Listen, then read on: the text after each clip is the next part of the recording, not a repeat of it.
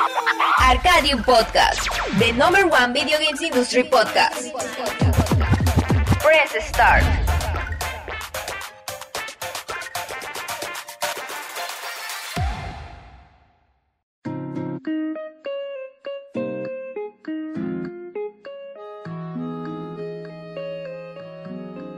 Excelente noche para todo el público de Arcadium Podcast y les saludo con mucho afecto y cariño a los que nos están escuchando en este momento en vivo. Gracias para los que nos están eh, por ahí eh, acompañando en Facebook como espectadores y un saludo también grande y gigantesco para todos aquellos que están escuchándonos en la repetición a través de eh, Spotify, a través de Apple Music, a través de eh, Google Podcast. El día de hoy, como todos los días, comenzamos siempre muy contentos y acompañado de grandes amigos con los que hoy vamos a estar hablando de videojuegos. El hijo de Phil Spencer y heredero de la fortuna de Microsoft está con nosotros, el señor Tony Volado. Bienvenido, mi querido Tony. Gracias, Christopher. Pues buena, buenas noches. Aquí estamos, este, como todos los jueves, eh, el, ahora con, eh, ahora sí con, con, más noticias que la de que las últimas dos semanas. Que, oye, que vaya que se pusieron intensas, ¿eh? Muy intensas. Ahorita, vamos a hablar de ello, pero principalmente a mí me llama la atención esto, el, el, el, tema principal del, de la noche, la, esta, esta, este contraataque de PlayStation que le está haciendo al Game Pass de, de Microsoft, eh, que en un momento entramos en detalles. Esta semana de verdad que nos sorprendió muchísimo es una de las acciones de Sony algunos van a tener opiniones eh, positivas, algunas a favor, algunos en contra, y para eso trajimos a un amigo para debatir con nosotros. Esta noche, denle la bienvenida calurosa, afectuosa, heredero de la fortuna de Sony, dueño de PlayStation, el señor Leos. Muchas gracias, Christopher. Eh, agradezco mucho la invitación y ahora entiendo por qué me invitaron para agarrarme como saco de box aquí entre dos Xboxeros. no, fíjate que, no, no, eh, nunca hemos tomado partido aquí en el podcast, nunca hemos dicho, oye, yo soy Team Nintendo, ni tampoco yo soy Team Xbox o yo soy Team PlayStation, pero nos gusta dialogar, nos gusta a lo mejor este, tener diferentes opiniones de lo que está ocurriendo en el mundo del gaming. Esta semana estoy sorprendido, hubieron eh, varias noticias que a más de uno le hicieron eh, pensar muy bien hacia dónde va el rumbo de la industria y me gustaría, creo que a todos, eh, contar con tu opinión en esta noche. Bienvenido, mi querido Leo, y siéntete en casa aquí en Arcadium Podcast. Muchas gracias, muchas gracias. Oigan, esta semana eh, tuvimos algunos aniversarios, digo, para que no los eh, ignoremos y los dejemos ahí para el final. Esta semana grandes franquicias, muchas IP muy conocidas y queridas por nosotros, estuvieron de aniversario. Algunas de ellas eh, las seguimos recordando y jugando hasta el día de hoy. Algunas a lo mejor ya solamente son un lindo recuerdo de lo que algún día fueron. Uno de los que está de aniversarios es nada más y nada menos que el Game Boy una de las consolas con las que todos nosotros crecimos y además una de las que inició esta pasión que tenemos por las consolas portátiles, está de aniversario, cumplió 32 años justamente esta semana. Además, eh, tenemos en portada por ahí a Marco, tenemos el aniversario de Metal Slug, 25 años. No hay un solo año en el que no regrese a jugar Metal Slug. No sé si a ustedes les pasa. Pues mira, eh, yo pienso que el Metal Slug es el, el, shot, es, el shooter, es el run and gun de estos juegos de disparos en, eh, por excelencia. Es decir, el, el, eh, en la época del Nintendo y del Super Nintendo teníamos como máximo representante a Contra y sigue siendo un eh, contra un gran juego. Pero yo creo que la, la, experiencia definitiva de, de, estos run and gun ha sido Metal Slug. De tal manera que los juegos siguen siendo vigentes. Este, le, este pixel art que usan eh, muy detallado con animaciones con demasiados cuadros. Este, le, eh, con, con jefes impresionantes y, y, muy bien animados. Le, le da su, su toque muy, muy particular y este, este juego podría, podría pasar en su entonces como un juego actual y ahora como un juego indie. Ya ves que está toda esta tendencia a hacer los juegos de en 8 bits y en 16 bits. Y, no, no, te espante que pudieran sacar un eh, Metal Slug 9, un Metal Slug 10, no sé en qué número vayan exactamente, y que conserven el mismo estilo y funcione. Porque lo, lograron una fórmula que funciona.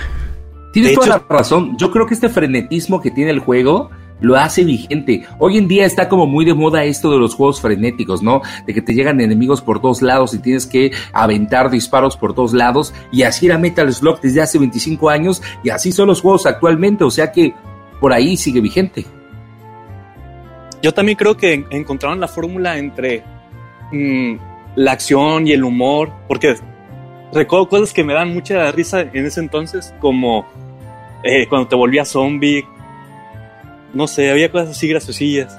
O, la parodia de la, de esta de la película del Día de la Independencia. Ándale, ándale, exactamente eso. Oye, qué, qué, qué buen final. algo, algo que hay que recalcar es que hoy en día hay muchos juegos que su historia es pedorra a pesar de que el gameplay es bueno. Y Metal Slug nos brindó un buen juego y una buena historia con un plot twist por ahí al final de, del tercer, del segundo y del tercer juego. Lo mejor, de hecho, de, de, esa historia es que te la cuentan sin diálogos, sin nada. Simplemente con el, con el, con el inicio de, las, de, la, de la misión y unas y unos pequeñas animaciones entre, entre escenas, entre, entre jefes o que sale un jefe y se ríe. Con, con, esos pequeños detalles te van contando una historia de cómo, cómo empieza con una invasión de un ejército y de alguna manera eso se torna una invasión extraterrestre. De tal manera que el ejército que te estaba atacando se convierten en tus aliados. Este, hay, hay muchos detalles, este, como, mencionaba Leo, cuando te convierten en zombie, cuando te convierten en gordo, este, cuando te, este, cuando, que, de repente te ayuda un chango en pañales, este, el, y el, el, juego, de hecho, eh, eh, como, como tú mencionaste, es un frenesí de disparos por todos lados. Recordemos que está hecho originalmente para las Arcadias y la idea es que sea al principio sea fácil, pero que, que eh, empieza, tan pronto empieza a avanzar la dificultad se incremente exponencialmente para que te maten y metas más, más monedas y, y pues sigas, sigas gastando este sigas gastando tu dinero. Pero pues, como digo, como dijimos, la fórmula funciona y sigue funcionando. Compara el Metal Slug 1 con el último, con el Metal Slug 6 o el 7 que salió en DS. Vas a ver los mismos gráficos, vas a ver la misma jugabilidad, no cambió nada.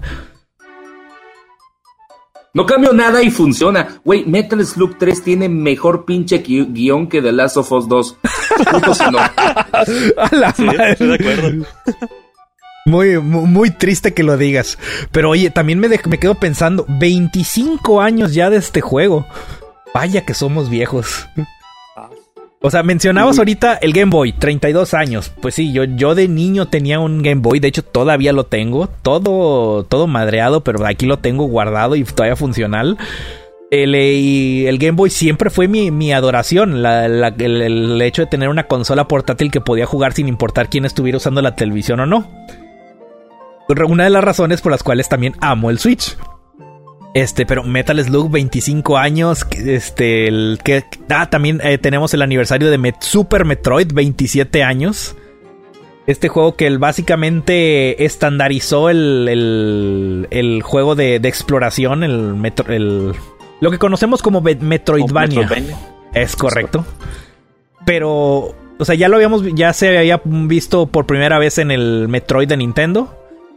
Eh, que por cierto, creo que este año cumple 35 años, ¿no? El Metroid también. Sí.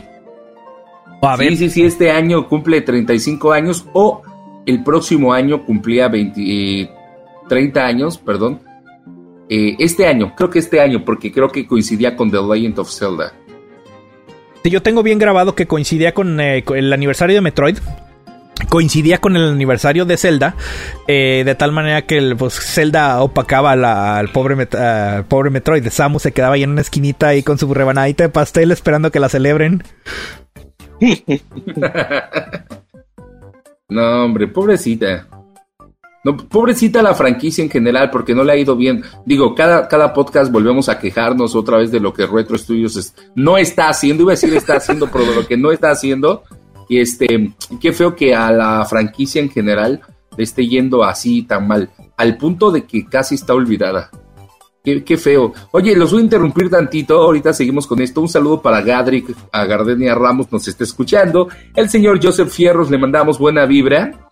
Este dice Gardenia, eso de heredero de la fortuna de Microsoft me interesa. El señor Rafa Peón dice, a mí en lo personal, un juego llamado Katana Zero esa pixel y tiene una historia bien pasada, a la espera de la secuela. Es una de las recomendaciones que tuvimos a finales del año pasado. Me acuerdo que Charles o Fobo, alguien lo recomendó ampliamente y por ahí el señor Vilchis creo que también lo estuvo recomendando, Katana Zero, que además es multiplataforma, así que lo pueden jugar en Switch o en, Xbox y PlayStation. Está en Switch, en Windows, eh, en Mac, órale, y en Xbox One. Sí, ahí está, lo pueden jugar. El señor Carlos González dice saludos chavos, ya tienen sus añitos. Así es, yo, yo prefiero llamarlo experiencia. Los niveles. ya son ah, de alto nivel estos cabrones. Platinados ya. Están bien jugados. El señor Rafa Peón dice, eso de Metal Slug era trampa de dueño de arcade. Eso me dijo un tío que me reveló. Él se metía a menú de juego para poner la sangre y poner la dificultad al máximo. Oye, no recuerdo que se pudiese hacer eso y yo tengo un arcade, no lo he intentado, pero es que también dependía de la versión, ¿sabes? Como que el Metal Slug 1 estaba ligero, Metal Slug 2 ya le tenías que meter más monedas y el 3 ya era una, una, una, una pasada de lanza. Hace poco un amigo lo pasó con 6 pesos y no sé cómo pudo. o sea, pues con 6 fichas. El, créeme, yo tengo un amigo que se pasó el Metal Slug 5 con una ficha.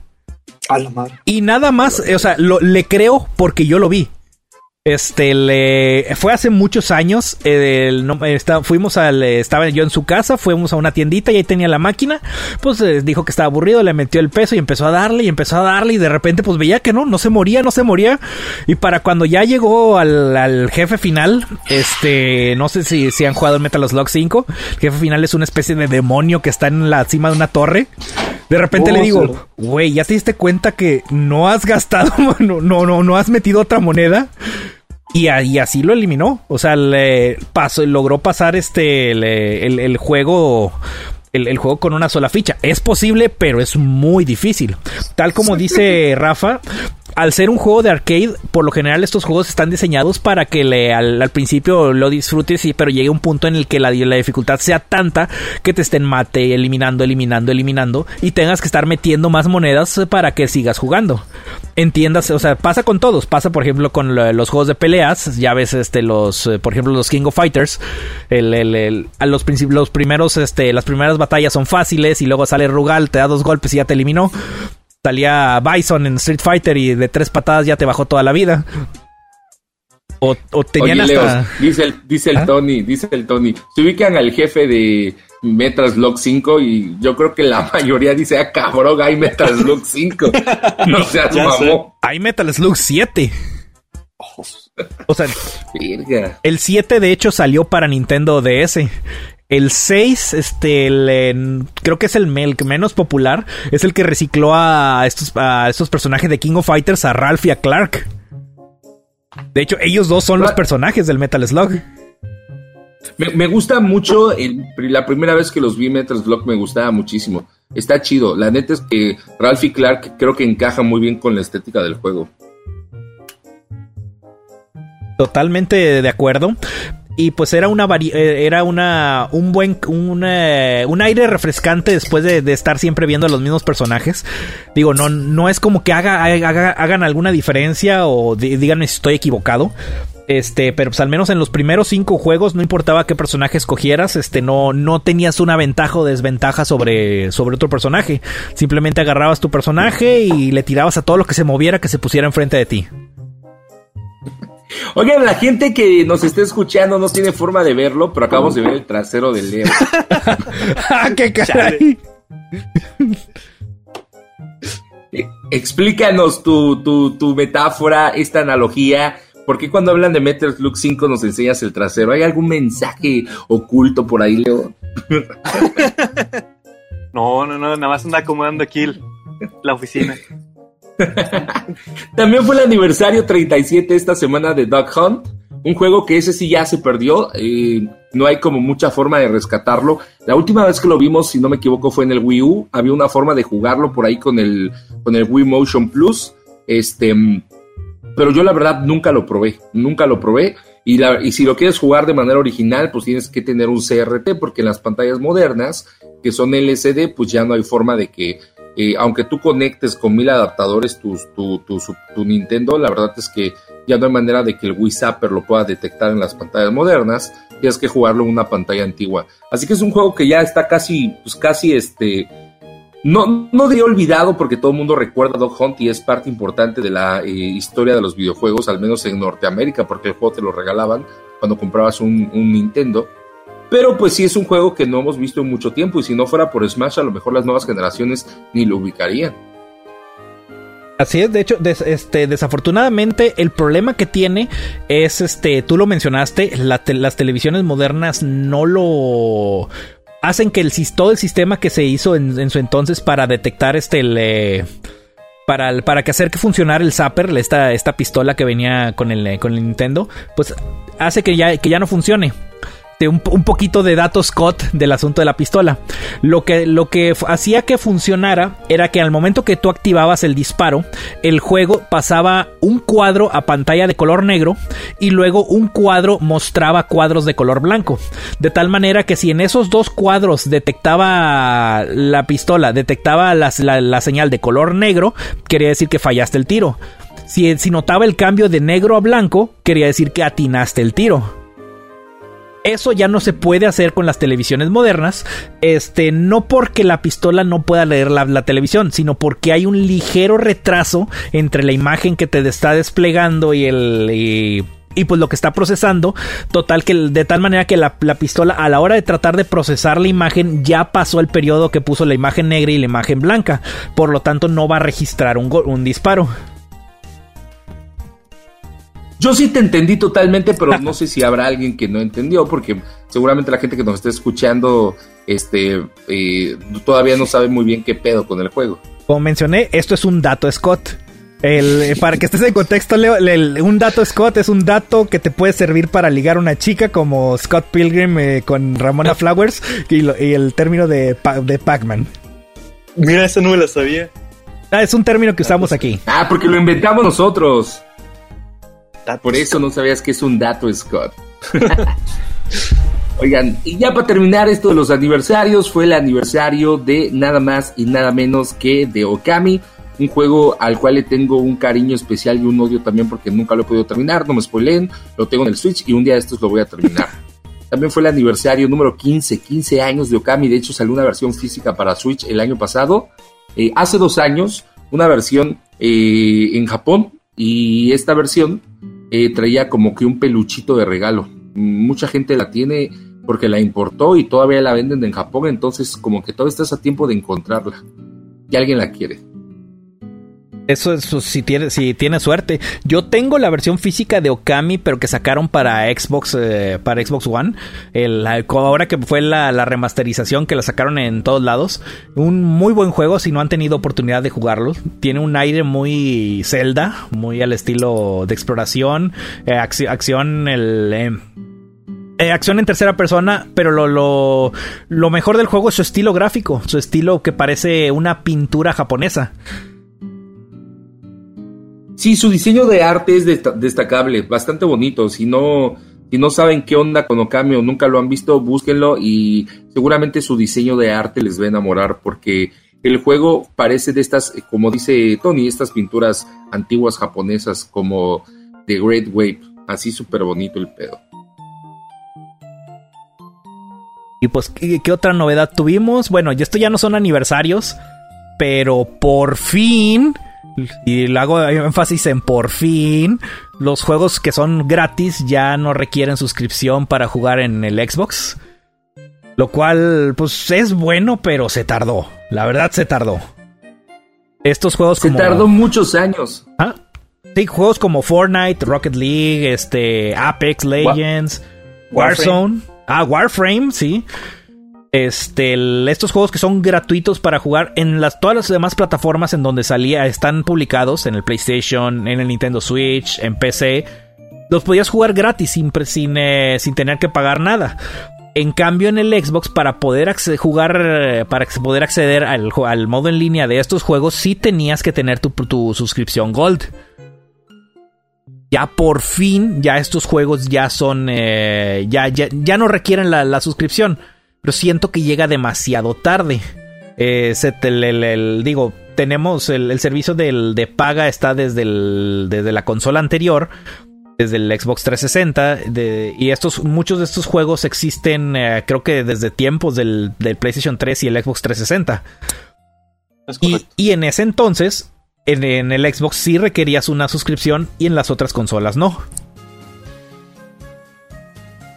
Güey, te voy a decir, te voy a decir algo gracioso. Hoy salió una iniciativa en estas campañas en change.org porque los usuarios de Xbox 360 dicen, oye, Microsoft, ya hiciste que Xbox, que no fuera necesario Xbox Live Gold para la gente que juega en, en online, ¿no? Ahí en, Xbox One y en Xbox Series S y Series X. Pero los usuarios de Xbox 360 hemos sido tus usuarios desde hace muchos años. Por favor, elimina el Xbox Live Gold. Es decir, los usuarios de 360 que todavía tienen su consola y todavía juegan juegos en internet con otros amigos, todavía tienen que seguir pagando su suscripción en Gold para poder seguir jugando en 360. Y salió una petición ahí en change.org para que Microsoft lo cancele, es decir, para que ya cancele Live Gold en 360 y ellos puedan jugar gratis. Esto es este curioso.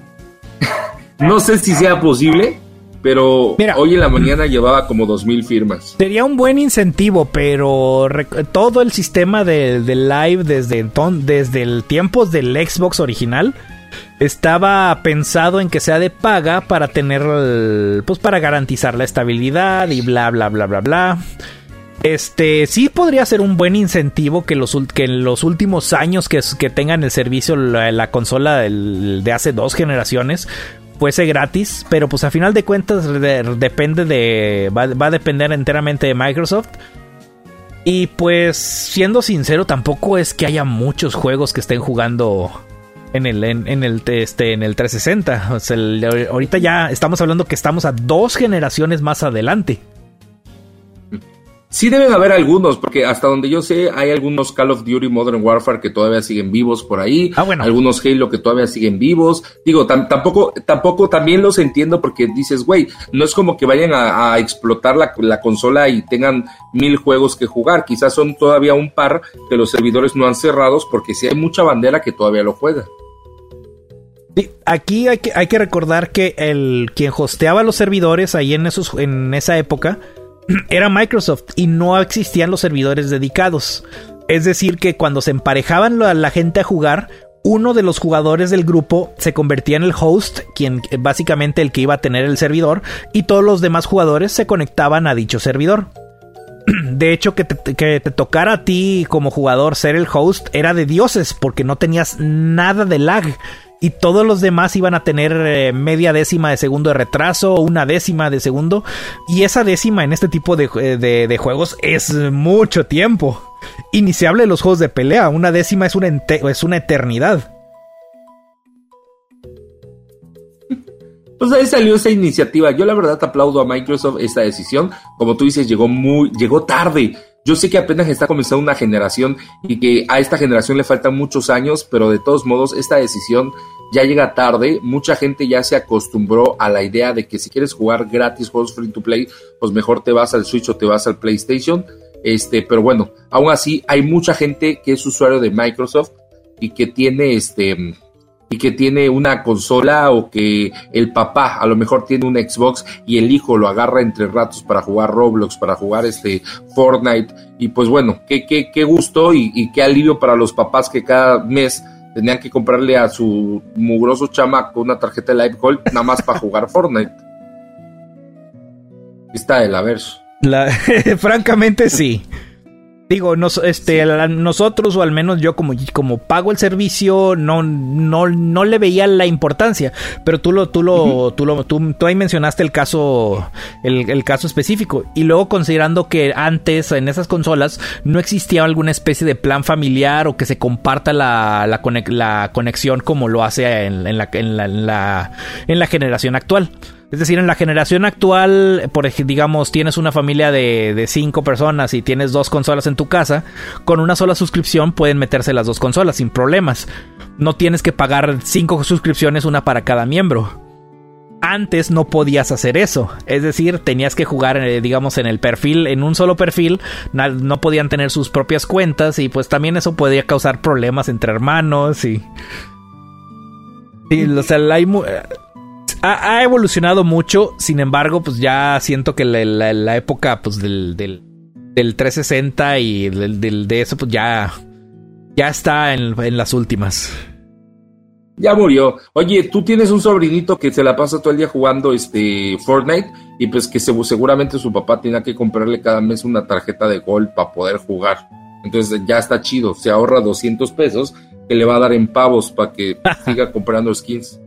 Pues de hecho no, el, tengo un sobrino que juega en Switch y otro, y otro sobrino que jugaba en PlayStation. Así que realmente ninguno de los dos ocupaba una suscripción.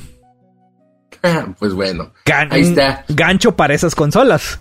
Ellos dicen, en estas consolas, aquí no, no tienes que pagar para jugar juegos gratis. Sí.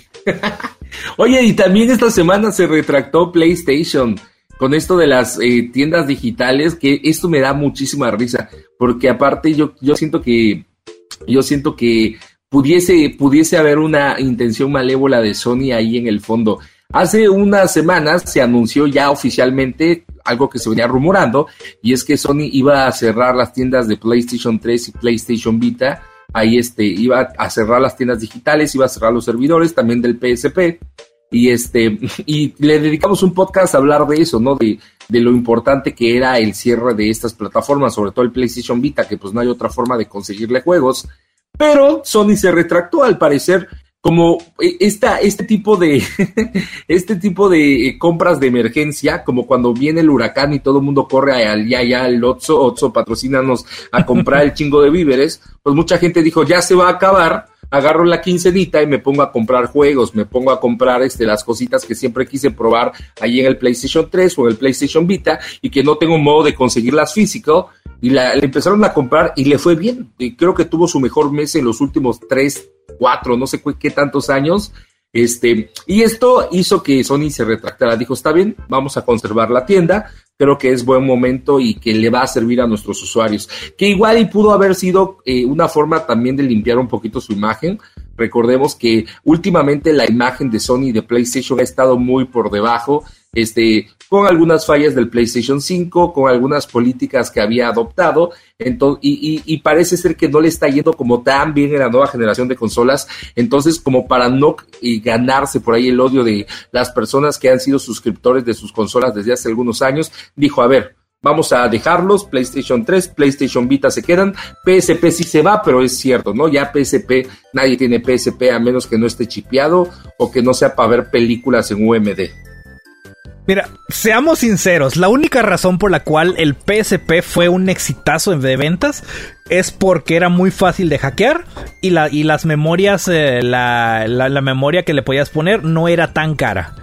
El PS Vita, este, en su entonces fue una gran idea en, cuanto a gráficos, superaba por mucho al superaba por mucho al 3DS, sí. Y le, hay unos juegos que muy pocos, pero que se ven fenomenales. El problema es que por alguna razón no le dio el apoyo o no lo desarrollaron muy bien.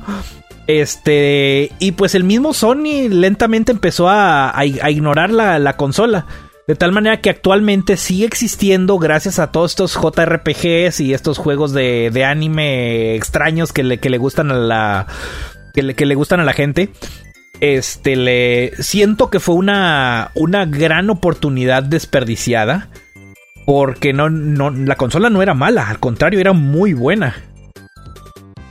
De hecho, yo creo que ¿Ah, el PS Vita le copió. Bueno, más bien, ellos hicieron la fórmula que está haciendo ahorita el, el Wii U, de que están porteando los mejores juegos. Por ejemplo, el Gravity Rush, el Persona 4 Golden los portearon porque pues si no, nada más ahí los ibas a poder jugar. Eso, eso, es correcto. De hecho, si nunca han jugado alguno de esos juegos, jueguenlo. Son unas, unas joyitas. A mí en lo personal, eh, de hecho, uno de los juegos que, tan, que le traigo muchas ganas es a la secuela de Gravity Rush. Porque el, original yo lo jugué en PS Vita. Para mí ese juego era, era mi, mi, mi vende consolas. Yo me compré un PS Vita para poder jugar este Gravity Rush. Eh, me gustaba la idea, por ejemplo, de tener el Marvel contra Capcom 3 en, en portátil. Pero pues otra cosa que también le dolió mucho al, al PS Vita es el hecho de la memoria. la memoria exclusiva. Que no, no, tenías otra manera de ponerle memoria a la, consola si no comprabas la memoria de Sony, que era como cuatro veces más cara que una memoria regular. Es correcto. Y más rara, güey. No ah, en cualquier lugar. Eso Y ¿sabes qué es lo peor? Como no se vendió tanto, hoy en día es todavía más pinche rara. O sea, si tú quieres piratear un PS Vita y llenarlo de juegos, tienes que encontrar esa pinche memoria. Desafortunadamente, eh, de hecho, eso causó un efecto dominó con la misma consola. Es decir, la consola no se vendía porque la memoria era cara y como es difícil de conseguir, este, pues la, la gente decía no quiero comprar la consola y otra vez regresábamos al círculo. Es decir, le- Sony decía, ah, no me están comprando, pues ya no, le, ya no la pelo. Pero ¿por qué no me la compran? Porque mi memoria es cara y se, se hace un círculo vicioso. Insisto. Tony, voy a contradecirte, pero el señor Rodrigo Rodríguez, ahí ver. en los comentarios, A ver, a el ver. señor Rodo dice, PlayStation es para gente con poder. Y para hacerse notar y decir la gente de Sony tenemos poder adquisitivo, nos mandó 130 estrellas. Me Oh. cayó el hocico. No, no, no, yo, yo nunca estoy diciendo que es que sea que haya sido mala, al contrario, yo siempre aplaudí que la, que la consola fuera muy buena. Cuando la conseguí, yo conseguí el- este juego de Uncharted de Golden Abyss, que visualmente se veía muy bien, pero desafortunadamente en cuanto a jugabilidad era una versión muy, eh, muy reducida de lo que Uncharted era. Cuando vi imágenes del, del Call of Duty Black Ops, eh, de, una versión de Cal Call of Duty Black Ops para PS Vita, dije, esto se ve como en la consola. Pero a la hora que lo puse en el, juego, fui, lo compré y todo, el precio completo. A la hora que lo puse en la consola, es un mugrero de, jugabilidad. Visualmente se ve muy bien, pero no ni se enfocaron en que se jugara bien.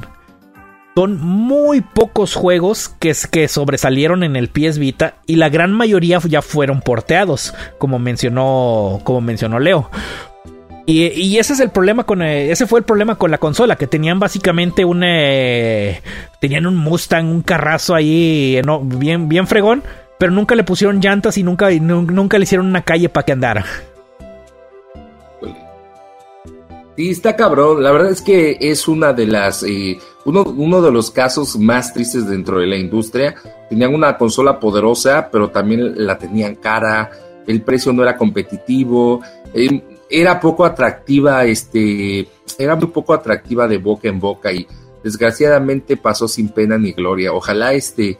Los que tienen eh, PlayStation Vita pudiesen aprovecharla un poquito más. El señor Rafa Peón dice en los comentarios que la tiene de pisapapeles. Hermanos, chipéala, no sé, hazle algo, bájale ahí juegos este indies. La verdad es que se supone que tenía una, una gran, un gran catálogo de juegos indies, porque fue una plataforma que hizo que las personas quisieran desarrollar para ella y muchos juegos indies brillaron gracias al PlayStation Vita. Pero pues hoy en día todos estos juegos indies ya están en Switch o ya están en PlayStation 4, en Xbox One, ya fueron lanzados en versión física o etcétera en otras plataformas y pues ya murió el chiste de que fuese un, un este un estadio para los juegos indie que brillaban en esta consola. La mayoría ya ya están en otras plataformas. Sí, es muy triste, pero al menos o sea, sabemos que la, la consola sigue viva, como mencionaba, gracias a todos estos fanáticos del- de estos juegos diferentes, eh, le diría raros, pero no... No, pues son como no- novelas gráficas, ¿no? Sí, que son novelas gráficas o JRPGs o el, este juego principalmente principalmente que son RPGs que, el- que solo encuentras en el, en el PS Vita, el- generalmente publicados por Altus y cosas similares. At- Altus, Atlus, ¿cómo At- Atlus. Atlus. Atlus. Atlus. Ándale. Oye, desgraciadamente para el PlayStation Vita no vives de ensalada, no vives de novelas gráficas.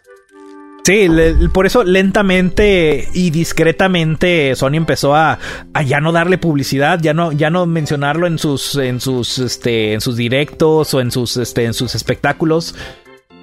Y pues le, le- ni modo, o sea, se le- el- esa es, esa es la, la vida que le tocó. Tú mencionaste algo, este, le- algo que puedes hacer con la consola es chipearla, pero hasta eso no es tan fácil chipearla. Ese es otro, es otro problema que tiene la consola. Es decir, hasta para Ay, hackearla es este es, es, es complicada. Lo, lo cual De hecho, es. Ajá, sí. de- Eh, si, si bien recuerdo, para poder jugar un juego de PSP en el PS Vita, el PS Vita tiene que emular un PSP, ¿no? Algo así. Básicamente eso es lo que hace lo que hace el PS Vita. Y luego, si lo vas a hacer de manera extraoficial, es todo un despapalle. Total que te sale más caro te sale más, te sale más, te sale caro este, invertirle para hackear la consola que, que, el, que pues a la larga dices no vale la pena. Es decir, el, el, el, el, PSP, pues nada más le, metían un software y pum, ya se actualizaba el firmware, ya, ya estaba hackeada, sin problemas. Y pues la memoria, no te voy a decir que era una memoria popular, pero podías comprar memorias genéricas. De la, ¿cómo se llamaba? Memory Stick, Memory Stick Pro Duo. Este, el, el 10 hasta eso también tiene su grado de, de, de, pirate, de que lo pirateaban y mucha gente lo compraba porque le podías comprar su tarjeta con una tarjeta SD y ya, ya tenías tus juegos piratas. Ojo, no estoy diciendo que apoyo la piratería, nada más estoy comparando la estoy comparando la facilidad que era con otras consolas que comparado con el con el PS Vita. Porque mucha gente compraba la consola por eso, porque la podías hackear. Pero bueno, al menos este el, sí, el punto es de que eh, Sony dijo, "No, sí, sí tengo todavía tengo clientes, las tiendas siguen este siguen abiertas." Fíjate, ahorita que dices eso, me acabo de acordar de un caso interesante que pasó con un juego este físico. Ya ves que pues se supone que iban a cerrar la tienda. Ajá. Este, pues bueno, güey. Hay un juego que se llama Lo mejor de PlayStation Network que eh, tiene dos juegos que para mí son joyas, que es el Fat Princess y el Tokyo Jungle. Este juego lo encontrabas en 300 pesos hace dos meses, dos, tres meses. A partir de esta noticia, el juego se... O sea, así que se disparó exactamente. ahorita lo encuentras en Mercado Libre desde 1500 hasta 3000 pesos. Y pocos, ¿eh? Está muy, muy, muy... Sí, pues, pues mm. es, es, el mismo el, problema con, la, con las tiendas digitales por un lado, cualquier tienda digital tienes la ventaja de que nada más la abres y dices quiero este juego, se descarga y ya, ya lo tienes. Pero por otro lado, este, le, tienes, el, tienes el problema de que si algún día te cierran esa tienda digital, ya no tienes acceso a conseguir ese juego de manera sencilla. Este, hay, hay, juegos que, que en, su presentación física son muy raros de conseguir y en su presentación digital pues nada más uno lo descarga y ya, ya lo tiene. Pero el día que cierren la, tienda, ¿qué vas a hacer? Exactamente, es el punto que siempre hemos discutido de hasta qué punto es tuyo cuando lo compras digital. Eh, sí, y de hecho, el, eh, incluso el, algo que yo, yo mencionaba en un podcast pasado es, es que realmente ninguno de nosotros tenemos juegos. Tenemos licencia para jugarlos. O tenemos una licencia para correr la copia del código. Aunque tengas el disco físico, tú no eres dueño del juego tú eres, eh, tú tienes el derecho de, de jugarlo. Y pasa lo mismo con los juegos digitales. El problema con los juegos digitales es que si algún día el servidor dicen ya lo vamos a cerrar, ya no más, te quedaste sin nada. De hecho. El señor Rafa Peón dice en los comentarios: Yo tenía or Alive 5, Killzone Mercenary, Little Big Planet PS Vita, Minecraft, Metal Gear Solid HD Collection, Patapon 3, los vendí todos. Oye, yo tengo una duda. Si no había juegos buenos, si ya van a cerrar las tiendas, si no es tan fácil de piratear, güey, al menos podías ver porno o ni eso, güey. Porque la pantalla está chida, o sea, es grande. Técnicamente hablando, sí, sí podías ver porno. Tenía un navegador de internet. Gracias. Siempre que tengas un. Cualquier consola que tenga un navegador de internet, puedes ver porno. No, el Wii U no podías, acuérdate. Este. El no, pero de, incluso de hecho, aunque no lo creas en el Switch puedes. El, Switch. Ah, cabrón. A ver, a ver, Tony, espérame. Ah, vamos a hacer un break aquí. ¿Puedes ver porno en el Nintendo Switch? Sí, puedes ver porno en el Switch. ¿Cómo? Hay, el Switch de hecho tiene un navegador de internet instalado, sin embargo no está accesible para todos. El, ah. antes de una actualización que lo, que lo bloquearon, lo que hacías era de que eh, te metías a linkear tu cuenta de Facebook. El, y pues te sale tu, pantalla donde te, donde te pedía tus datos de tu cuenta de Facebook. Pero en vez de acceder a la cuenta, le hacías clic en la o sea, le hacías clic en la parte superior y eso te enviaba a un link a la, página de inicio de Facebook. Y luego podías acceder a tu Facebook a través del. A través del de, pues, de esta interfaz y si había algún link dentro de este, en alguna publicación de tus amigos, le hacías clic ahí y ya te enviaba al link a dicho link. O sea, es decir, no, no había una manera sencilla en que pudieras acceder, pero podías acceder. De, hecho. Por eso, pero, pero sí se podía entrar a esas páginas, porque Nintendo siempre ha tenido una seguridad así muy, muy grande. Yo recuerdo que en el Wii U lo intenté, ojo, no por necesidad, por motivos de investigación. Digo, porque además en el Wii U ya teníamos celular, o sea, y en el celular estás a un clic. O sea, es más, ni siquiera necesitas entrar a páginas pornos, han entrado a TikTok y ya, o sea, pero este, por motivos de investigación y no, no se podía, o sea, estaba bloqueado. Y no sé si en el navegador de Switch, pues sí se pueda. Es que el navegador de Switch oficialmente no existe. Era, mm. era una, un workaround, una alternativa que hacía el mismo Switch para que tú te pudieras loguear a, la, tu, a tu cuenta de Facebook para ligarla con tu consola y que pudieras subir tus, tus screenshots directamente de la consola al, a, la, a la red social. Pero pues alguien encontró que si no te logueabas y hacías clic ahí en, el, en una parte, en, cualquier, en la parte superior, en la barra superior, pues regresabas a la página de inicio de Facebook, iniciabas tu sesión de Facebook ahí y ya tenías el navegador, tu Facebook en el navegador del Switch y de ahí te ibas con eh, mediante links porque no podías meter una dirección directa. Pero Güey, cuando publique, cuando publique este podcast en Spotify, va a decir en la miniatura, te enseñamos a ver porno en el Switch. Dice Rafa, dice, donde se jodió bien feo es cuando le quitaron el soporte con YouTube. De hecho, el, si estamos hablando de lo mismo, si podías acceder, ya con ese navegador, podías acceder a YouTube y ver videos de YouTube en el Switch, antes de que existiera una, una aplicación oficial. Y de hecho, no sé si te acuerdas que había muchos rumores de que había una pantalla azul y que errores con el Switch. Lo que hacían era que se metían a un YouTube, eh, subían un video con una pantalla azul, le daban play y luego nada más grababan la pantalla completa con la pantalla azul diciendo que tuvieron un error. Mm. Otro dato. Pues yo creo que se refería al PS Vita, ¿eh? Eh, pues también este el, el, el en el caso Oye, eh, dice dice Rafa también ¿Sabes que Pornhub está optimizado para Xbox? Oh. Oye, este. De hecho, es que mi Xbox está así como muy, este, muy abierto, muy, este, en donde mucha gente lo ve. O sea, no, está encerrado en mi cuarto, ¿sabes? De hecho, sí, en teoría está optimizado ok. Dato Scott, Dato Scott. Dato Scott, sí, está optimizado para Xbox 360, Xbox One, Wii U, PlayStation 3, PlayStation 4, PS Vita. No mames, qué cosas estamos este, descubriendo gracias al podcast. Si quieres, búscalos. Ya lo buscamos, hermano. Gracias. Este, como, como tú mencionas, por, por este, expandir este, este, este concepto, este, el, sí, por, por, por investigación. Nada más me puse a buscar. Y aquí totalmente científicos. Sí, y aquí estoy en la página oficial de Pornhub y aquí está indicado. Lo puedes ver en las consolas sin problemas. Ah, Nintendo Wii también incluido. Qué bonito es lo bonito. Oye, pero con el Wii U ha de estar más difícil, ¿no? Porque tienes que agarrar el Wii Mode con la mano, ah, bueno, a menos que seas ambidiestro.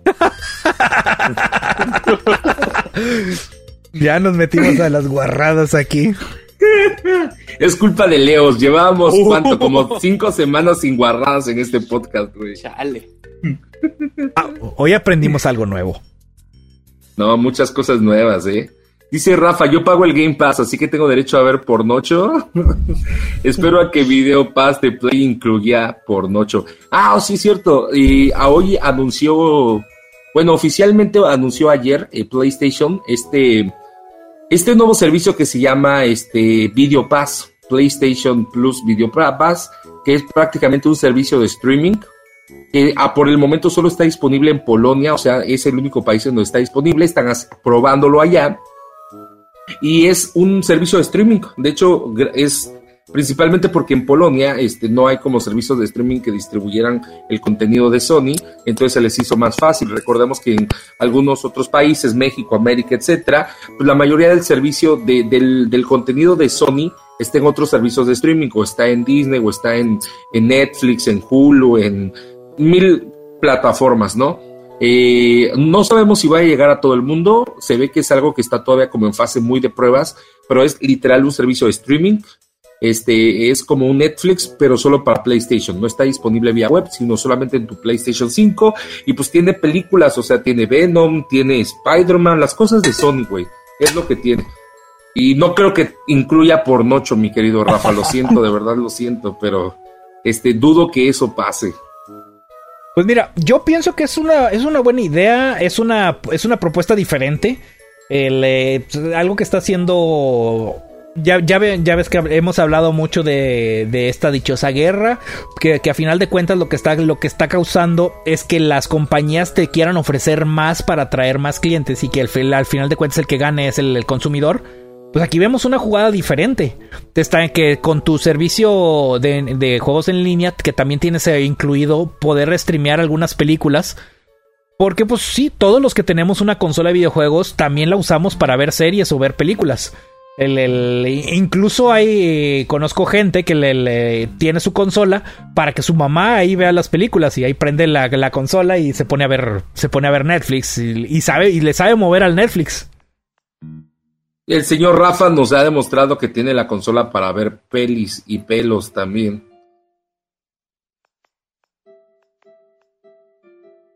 Mal chiste. Sí, muy sí, mal porque, chiste. Sí, sí, híjole, no.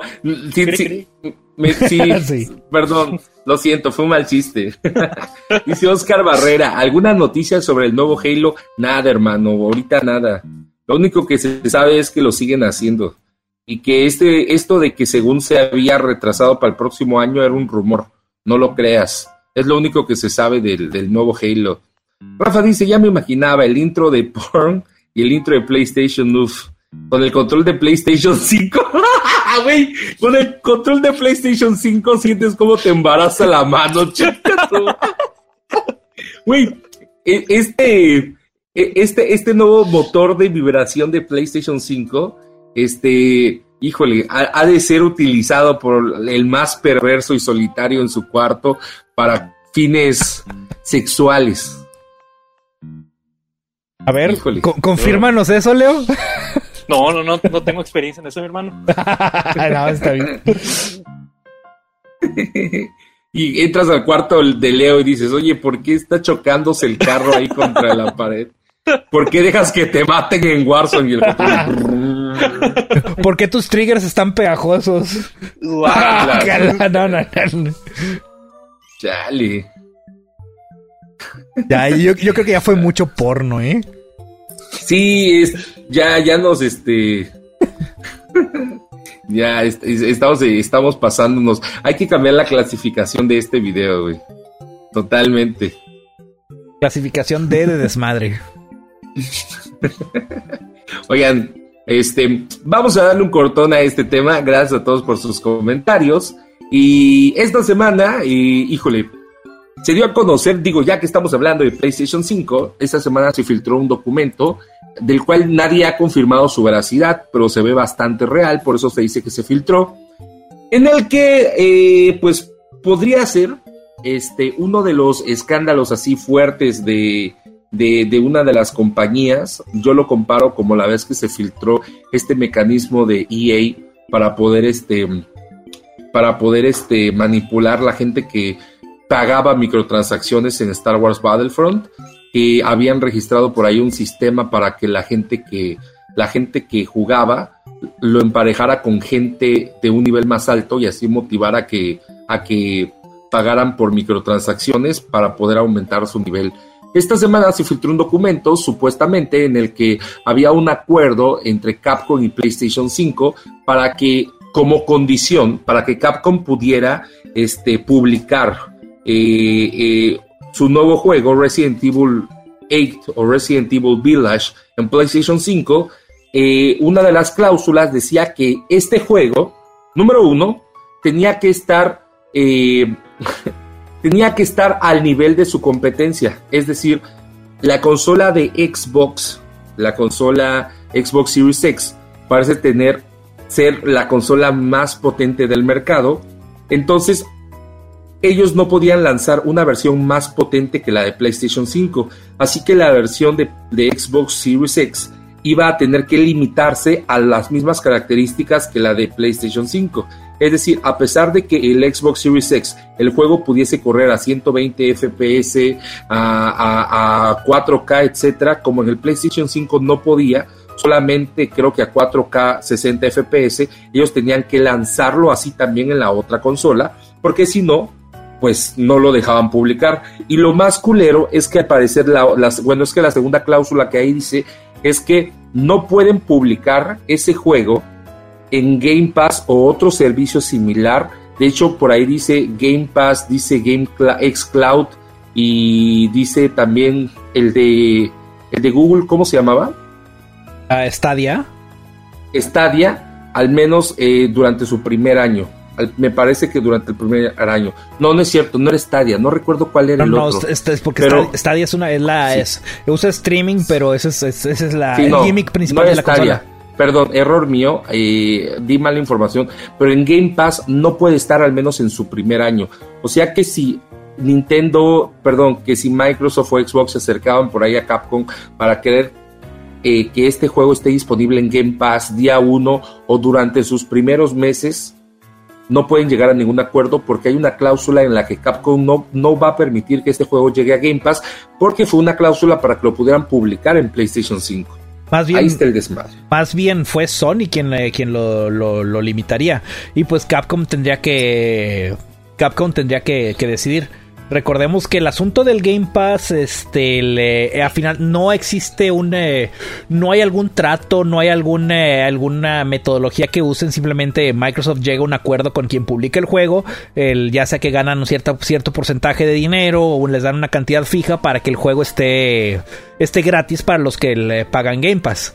Obviamente para en cuanto a eh, si hablamos de competencia, si te dicen en esta consola si tienes Game Pass va a estar gratis y en esta consola tienes que comprarlo, pues se van a inclinar por la, por la consola en donde en teoría es gratis, entre comillas, o sea, hay que pagar un servicio.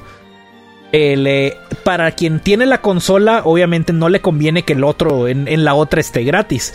Por eso está metiendo esta esta cláusula. A final de cuentas depende de, Capcom meter un si mete o no el juego a Game Pass. Yo te puedo asegurar que aún sin contrato no lo metería, porque precisamente porque es Capcom. La gran mayoría de los juegos que meten a Game Pass desde el día 1 o son de Microsoft, o sea, o de una de sus, de sus desarrolladoras, o son de algún indie que ya tiene un trato con Microsoft no he visto alguna un tercero que meta sus juegos desde el día 1 en, eh, en, que, que, lo vea en Game Pass y que lo vea en otras plataformas. Tony, pero estamos de acuerdo que eh, es exacto, no lo hemos visto, pero podría tener que ver con esto, porque esta cláusula acaba de salir apenas hoy, pero no sabemos desde cuándo exista. Game Pass existe desde hace dos años. Pudiese ser que incluso nosotros no sepamos, pero desde el PlayStation 4, o sea, desde antes, Sony ya haya puesto esta cláusula con sus publishers para que, oye, si tú quieres publicar aquí en PlayStation 4, en PlayStation, PlayStation 5, etcétera, está bien, pero no puede estar tu juego en Game Pass al menos durante un año. No, o sea, lo acabamos de descubrir, pero no sabemos desde cuándo existe. Mira, si esto es cierto, yo lo que considero un golpe muy bajo no es la parte del Game Pass, es la otra parte, donde le está, donde le exige al publicador que no haga una versión no diré superior, pero que tenga mejores características que las que puede hacer con la consola en donde está publicando.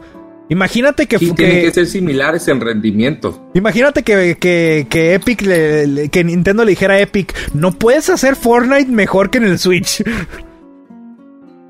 No, no, no, o sea. Sí, es.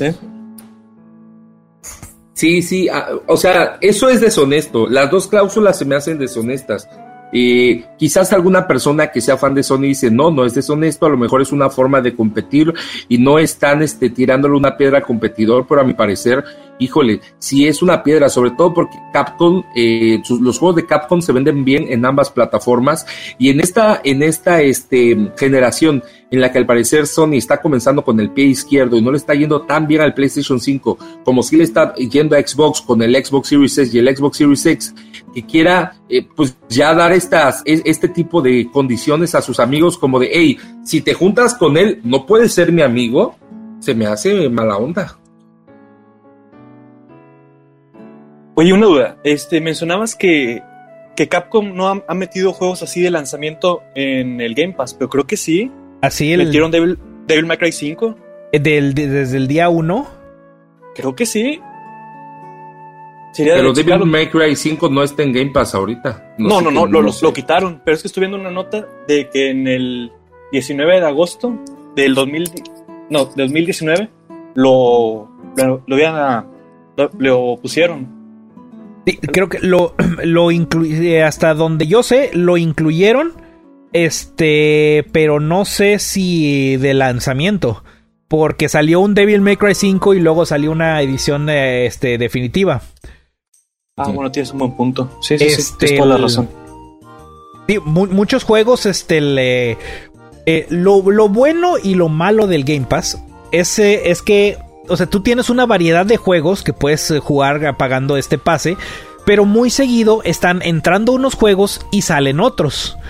Es decir, no hay algún juego que puedas considerar como estable fuera de los juegos de Microsoft. Este, los juegos eh, te ofrecen incluso un descuento para poder comprarlos este, si, si quieres después. Pero no hay algún estándar que te diga este juego va a estar dos meses, este juego va a estar un año hay algunos juegos que ya llevan eh, que llevan en el Game Pass desde que desde que inició. Ha habido juegos que, por ejemplo, el, el Grand Theft Auto 5, que creo que estuvo un rato en el Game Pass, luego lo quitaron y lo acaban de volver a poner.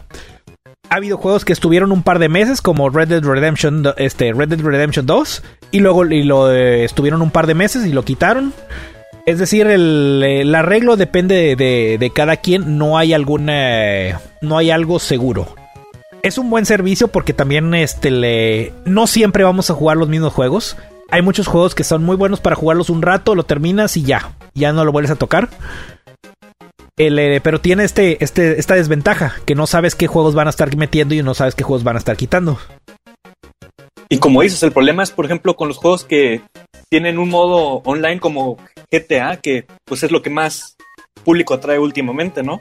Sí, sí. este, el GTA o este, el, en su entonces, Red Dead Redemption. El que también, si los digo, si no lo han jugado, son señores juegazos esos dos. Sí, sí. Por ahí, por ahí nos dice Rafa en los comentarios. Hay muchos casos, el caso de potencia se ve en Hitman. Digital Foundry vio que en PlayStation 5 es 1080p a 60 FPS y en Series X está a 4K nativo a 60 FPS.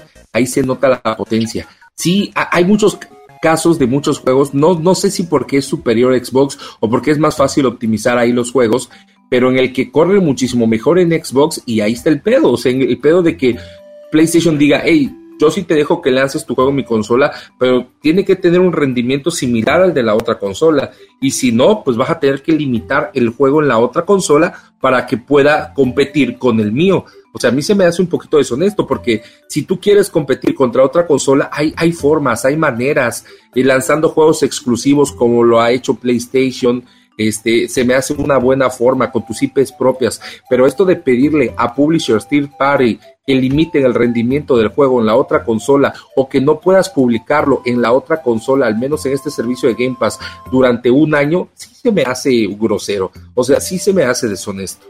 Pero, por ejemplo, ahí tú hubieras preferido que, que se llegara a un trato como el que se dio con Bethesda, de, ah, ¿sabes qué? Capcom ahora es parte de, de Play. O, es que yo no lo veo deshonesto, pero sí lo veo como, pues ahora sí como lo que hizo eh, Microsoft con Bethesda, de que lo compró y los de Play ahora estamos como, eh, ¿nos va a llegar Elder Scrolls? ¿No nos va a llegar? ¿Nos va a llegar? No sé si me explico. Es que eso se me hace algo muy competitivo pero, eh, por ejemplo, vamos a ponerlos en servicio de streaming. Tú haces películas, ¿no? Tú haces películas y Disney te dice, oye, yo quiero que tu película esté en mi servicio de streaming. Prime Video te dice, yo también quiero que tu otra película esté en mi servicio de streaming.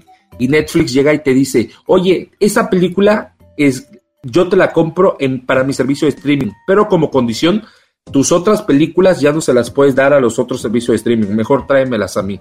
Si no, no, no, no puedes poner aquí, ahí, ahí se me hace como deshonesto, ¿sabes? O sea, se me hace como, hey, es competencia, estamos compitiendo y si tú no estás compitiendo es por tus decisiones.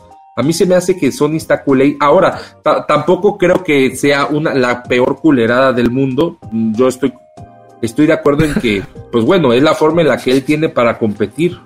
Eh, mira, sí, eh, hay peores culeradas. Por ejemplo, que te quieran vender DLC que ya viene en, el disco.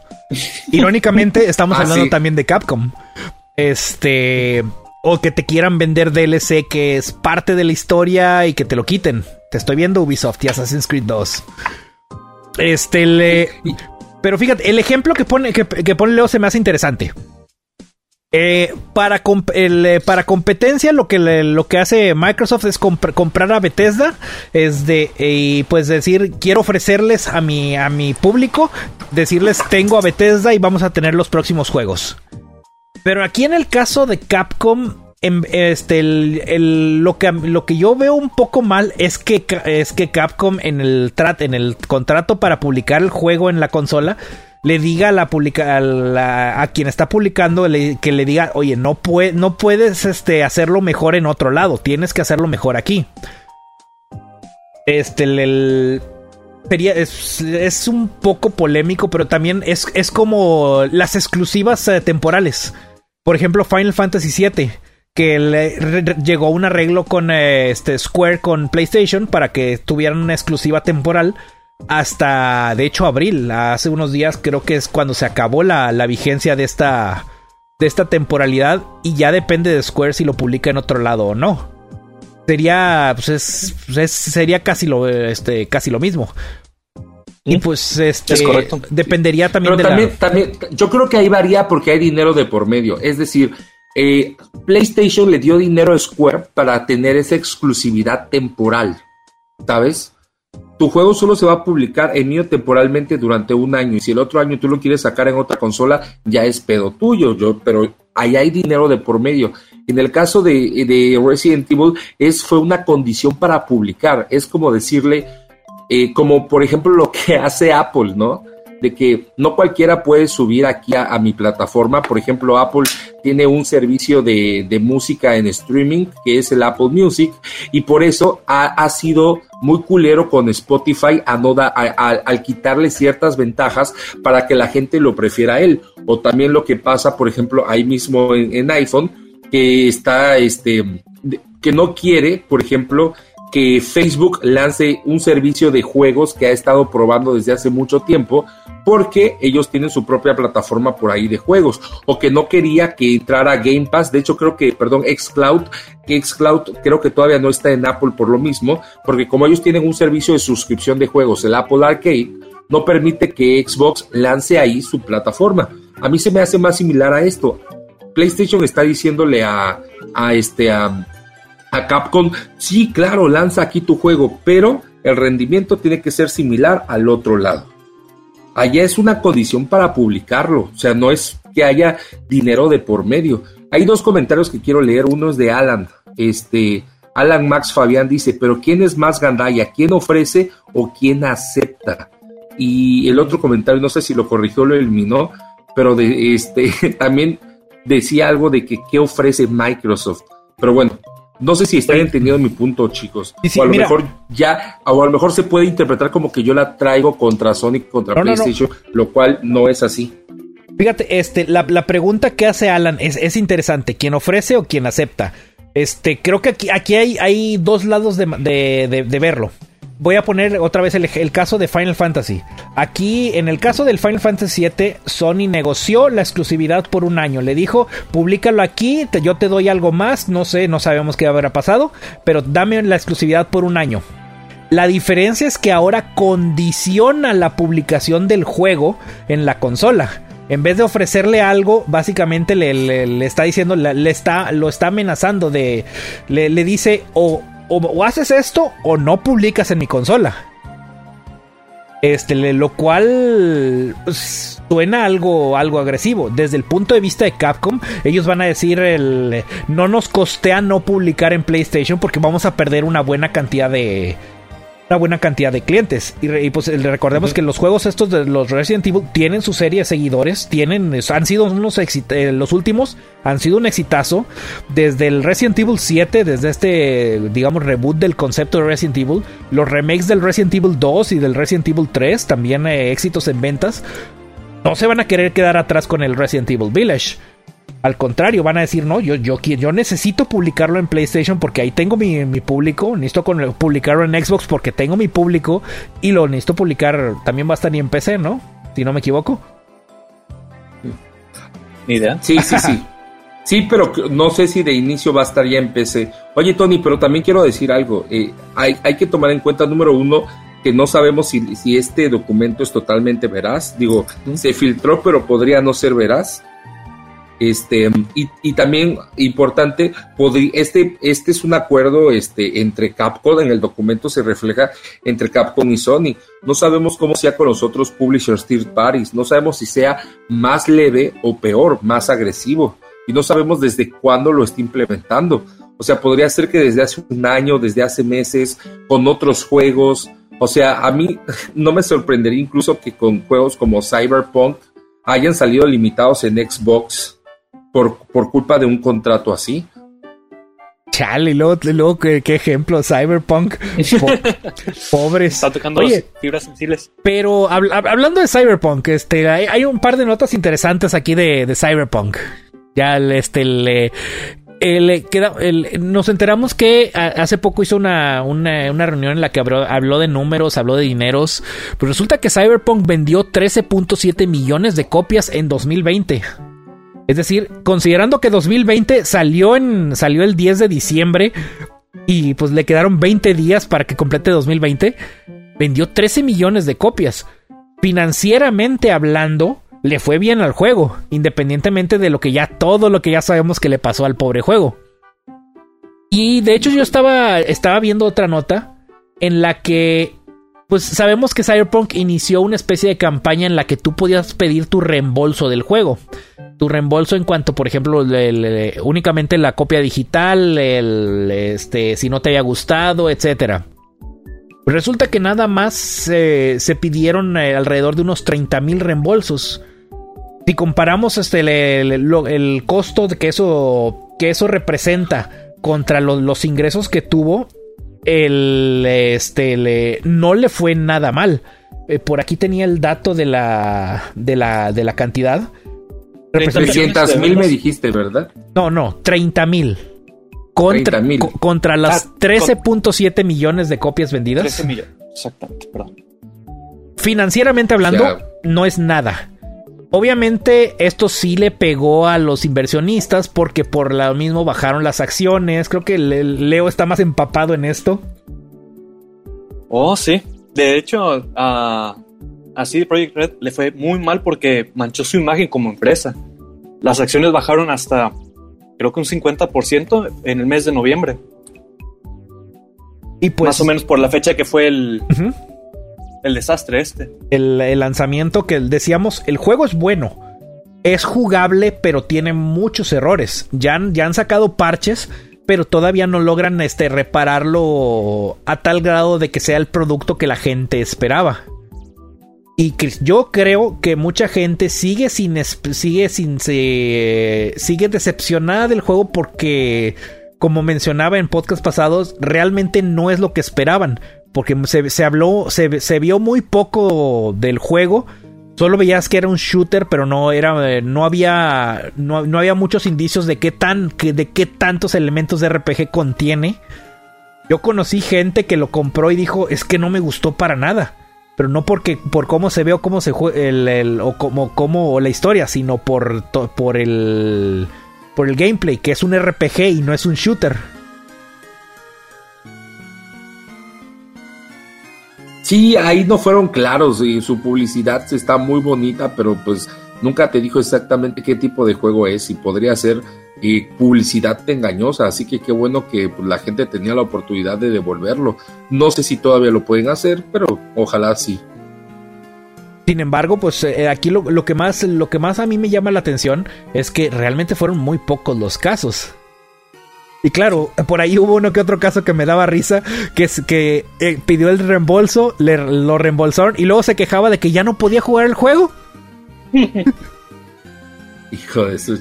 O sea, el vato pensaba que le iban a regresar el juego, pero que le, le, iban a regresar el dinero, pero iba a poder seguir jugando.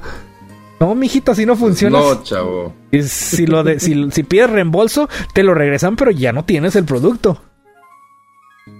Ah, yo sigo esperando algún cricoso que me venda su cuenta con Cyberpunk en 50 pesos. Lo voy a encontrar. Mira, dale tiempo al tiempo, te, te aseguro. Sí, porque no ha bajado de precio, ¿eh? Yo pensé que, perdón, yo pensé que luego de este pedo lo íbamos a encontrar luego en la, en la, este, en la store, la, no sé, a 700 pesos o así, pero no, ¿eh? No ha Mira, bajado de precio. Yo he encontrado el juego usado en 700, en 700 800 pesos. Lo, lo, he visto de repente en el marketplace de la, de la gente que lo, que lo vende.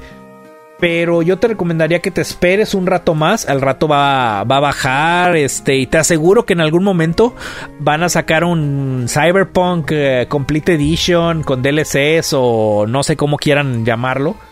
Pero lo van a hacer.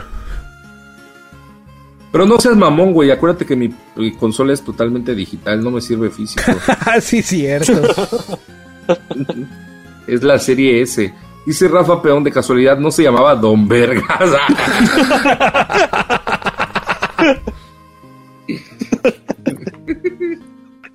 Ay, no mames, me he divertido un chingo el día de hoy. Qué, qué bueno que pasamos del pleito este de, de Sony a mejor hablar de Cyberpunk.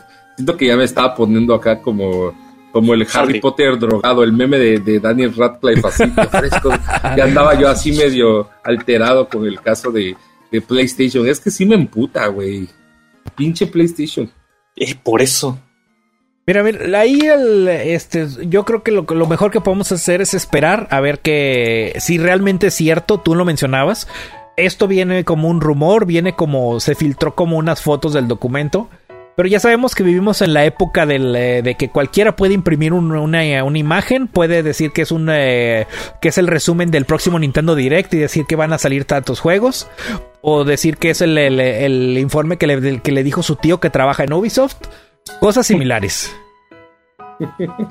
Oye, güey, tú, tú, tú has, hace el podcast pasado estabas diciendo de la típica lista de las filtraciones de lo que según va a presentar Nintendo en el E3 y ya esta semana se filtró. Esta se, según supuestamente se filtró. La verdad es que se ve muy real, pero pues siempre estas listas suelen ser este suelen ser así, ¿no? Que se ven como muy real y a la mera hora pues no es nada de eso. No, pero ya hay, ahí, ahí luego platicamos. Realmente listas como esas nunca se ven, desde mi punto de vista nunca se han visto reales. Digo, ¿cuántas veces no hemos visto las mil listas donde anuncian los siguientes este, juegos, de que anuncian este, el, siguiente personaje de Smash y cosas que al final sabemos que no son ciertas? Ah, bueno, pero es que el, el vato que filtró esta lista supuestamente, eh, o sea, no la filtró, solamente dijo que ya sabía, solo empezó a tirar cosas que él aseguraba que iban a estar ahí. Este brother fue el que había filtrado lo de Splatoon o sea, que había dicho que iban a presentar un nuevo juego de Splatoon. Si te acuerdas que yo te comenté. Y que a la mera hora, pues siempre sí hubo un nuevo juego de Splatoon. Pues este brother, ¿te digo o ahí lo dejamos? Lo dilo, dilo. Bueno. Este, ah, él, él, también había dicho lo del Famicom Detective Club y a la mera hora terminó siendo cierto. Pues este brother dice que en este E3 Nintendo estaría presentando. dice que eh, más información sobre Mitopia y Mario Golf. Dijo que algo relacionado con Zelda y Pokémon. Un nuevo, un nuevo juego de Ace Attorney. Un juego en 3D de Donkey Kong. Que van a presentar tres juegos de Kirby en desarrollo. Uno de la línea principal. Los otros seguramente son este. O sea, jueguillos ahí. Un Metroid en 2D. Ojo ahí. Eso se me hace interesante. Un remake de Fire Emblem 4 y que el Zelda 35 aniversario va a tener mucha más importancia que el de Mario. Fue lo que dijo, tómenselo como rumores porque finalmente esos son. Ok. Este, no voy a decir, no, es que yo escuché en Arcadium que dijeron, no, yo estoy repitiendo lo La, que ahí la, pusieron. la pregunta sería, ¿cuándo lo dijo? Te voy a decir por qué. Aca- acaban de anunciar hace unos días, hace, creo que fue ayer, que van a publicar en América los, jue- lo, eh, las- los juegos que, publica, que originalmente publicaron en el 3DS, que se llaman The Great Ace Attorney. Attorney, o como se, se pronuncie. Eh, la, que serían, que son como unas especies de precuelas del- de, un des- de un eh, no, de, de un ¿cu- ¿cuál lo Ascendiente. ascendiente, de un ascendiente de Phoenix Wright en la época de los 1900. Estos juegos se publicaron en 3DS en Japón y jamás salieron de allá. Y acaban de anunciar que vas, van a, los van a publicar en PlayStation 4, en Steam y en Switch. Entonces podría. en- encajaría con. eh, encajaría con el. eh, con el rumor. Porque el. Porque pues, es de la serie. De la serie Ace, Ace, Ace ah, las de Phoenix Wright.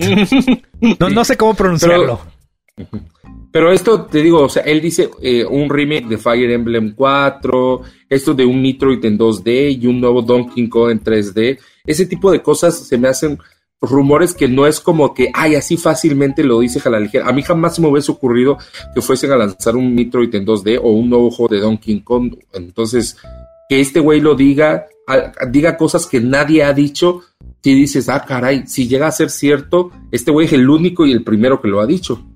Y como ya le ha atinado a varias cosas, pues sí está, pues está ahí en el, a ver si es cierto. Dice el señor Rafa Peón, oye, hay que invitarlo un día.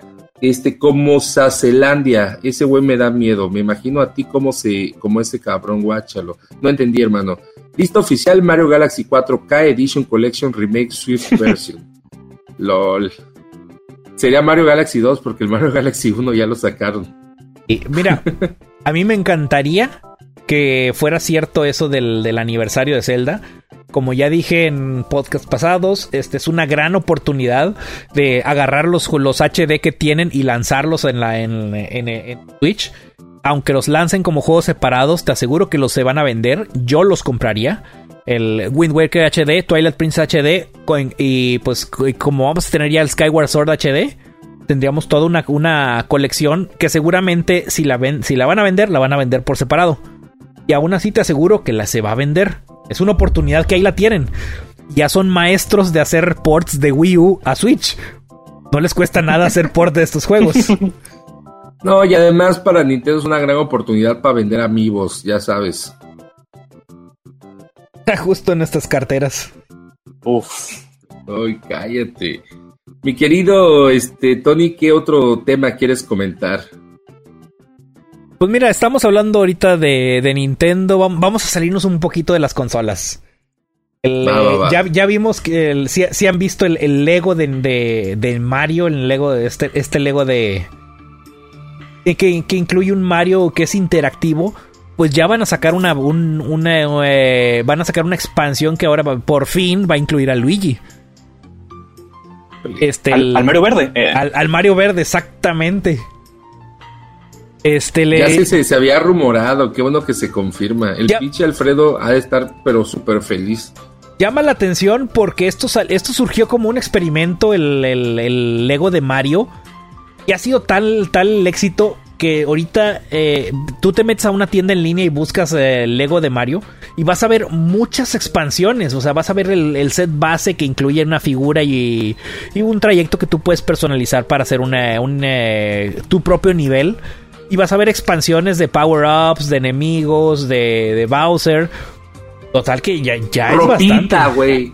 O sea, te venden el trajecito por separado, güey. Es un DLC pero físico. Qué mamada, güey. Y pues por, por el mismo éxito, pues ya hasta Luigi va a tener ahí su. Va a, ten- va a tener ya su, su propia figura. El que no, no te espante que al rato vayamos a ver más personajes, vayamos a ver a todos los Koopalings, que, que veamos a Bowser Jr., este. Yo que le, le- atinó bien al, al crossover de, de Lego. Simplemente no, o sea, no es un eh, no es un set como, como, como cualquier otro crossover que tiene Lego con otra franquicia. En la que agarra cosas icónicas de dicha franquicia, como por ejemplo en Harry Potter que agarra a Hogwarts o agarra el autobús o agarra este un salón de clases de, pociones y te pone las figuritas. Acá se quisieron hacer algo diferente, algo interactivo, meterle ese toque de Nintendo y les funcionó. La neta, qué chingón que esté vendiendo bien. O sea, ojalá que esto dé pie a que saquen Lego de otras cosas. Y qué chido que esté vendiendo bien. A mí me sorprende. Yo, por ejemplo, veo siempre que llevo a la casa de Alfredo Vilchis, un saludo, te amo. Este güey lo tiene armado ya como el, el caminito, ¿no? O sea, ya tiene todo el caminito. Ese güey tiene todos los DLC, su espacio. O sea, tiene un chingo, güey. Y este, y lo ves todo armado como si fuese un juego de mesa y le gusta andarlo brincando, porque es esto el juego, hacer como que brinca y ya, ¿no? Este, me sorprende mucho, o sea, yo no le encuentro como amor o, chiste o este o atractivo, pero está vendiendo muy bien, quiere decir que a mucha gente le gustó y esta pantallita y estas cositas que hace mis respetos, lo supo hacer Nintendo, como siempre, güey, como siempre. Fíjate que ahí no estoy de acuerdo, porque por ejemplo, eh, ¿qué, fue lo último que pasó con Nintendo Labo? Está el rumor este, ¿no? De que ya se pilló. de que ya valió. ¿Qué es Nintendo Oye, ya lanzaron un comunicado, lanzaron un comunicado donde dijeron que se va a seguir vendiendo. El comunicado fue solo para Japón. Dijeron que no se preocupen que lo van a seguir vendiendo. Ojo, dijeron que lo van a seguir vendiendo, pero no hablaron de lanzar un nuevo Nintendo Labo o de seguirle dando mantenimiento, nada de eso. Mira, Nintendo Labo fue una buena idea, pero el hecho de que de que use cartón, o sea, está bien, está, está, interesante la idea, pero con, conociendo cómo tratamos las consolas y aún, aún bien cuidadas, este, el cartón va a deteriorarse rápidamente. Y, y, si se te llega a romper o dañar el cartón, pues ya no te va a funcionar como estaba pensado originalmente. Es decir, esta Mira, yo te voy a corregir. Yo no veo malo que lo hayan hecho de cartón. Porque las pinches cartas de Yu-Gi-Oh son más caras y también son cartón. A mí el pedo es el precio. Pues yo estoy del lado de Tony. Yo sí creo que el problema es que ese cartón, más que nada por el público hacia el que está dirigido. Pues yo creo que está dirigido hacia niños por los juegos. Digo, una persona como nosotros lo juega una o dos veces y ya pierde todo el chiste, ¿no? Mira, siéndote sincero, ahorita que mencionas el asunto, o sea, mencionas Yugi, Yugi o cualquier juego de cartas, entiéndase Yugi o Pokémon, Magic. Este sí, las cartas son de cartón, pero la gran mayoría de la gente que juega con estas cartas le compra micas, le compra cosas para proteger el mazo para que las cartas no se maltraten. De por sí están caras, lo, lo último que quieres es que se te doblen. Y además, si se te llegan a doblar, pues en, algún evento, en algún torneo, pueden contar como mar cartas marcadas, porque sabes que tiene un doblez. Y pues este, le, tratan de, mantener lo más íntegras posible las cartas. En el caso acá de, Nintendo Labo, como es una. Tú armas tu figura en 3D con, el, con el cartón. Pues eh, funciona, pero yo creo que con el tiempo se te va, se te va a empezar a desgastar. O imagínate que tú lo usas en un lugar donde el donde hace calor empiezas a sudar y tu, sudor se transfiere al, cartón, el cartón se empieza a humedecer. Y pues si se te daña, ¿qué haces? Tendrías que copiar el diseño con cartón nuevo o pues comprar un reemplazo. Eso es lo único que yo le veo malo. Eh, porque en general el concepto del Nintendo Labo es interesante. Es un experimento que no te voy a decir que fue un exitazo, pero tampoco te voy a decir que fue un fracaso como el Virtual Boy. Ándale. Se ve divertido. ¿Alguno de ustedes lo tiene? Yo no.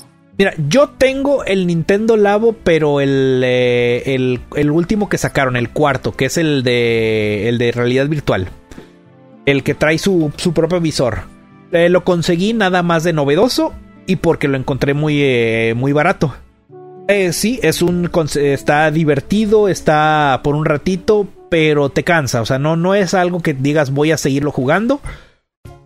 Y pues en este caso, el, eh, como, compré el paquete básico, pues trae, eh, nada más trae el visor y una especie de, y una especie de como cámara.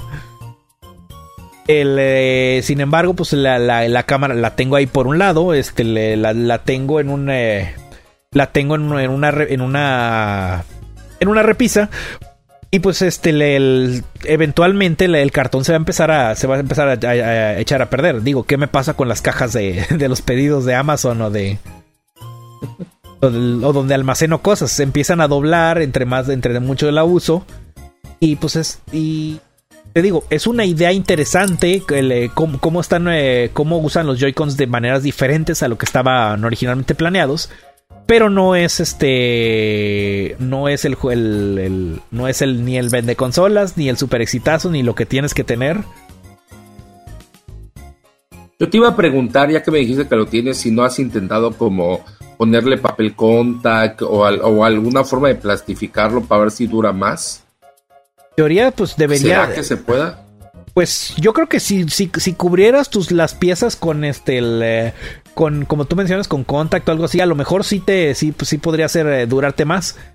Pero pues las piezas son eh, bien grandes. tendrías que invertirle más tiempo en recortar dichos contacts, en, hacer que queden que, que queden exactos para que no tengas partes pegajosas.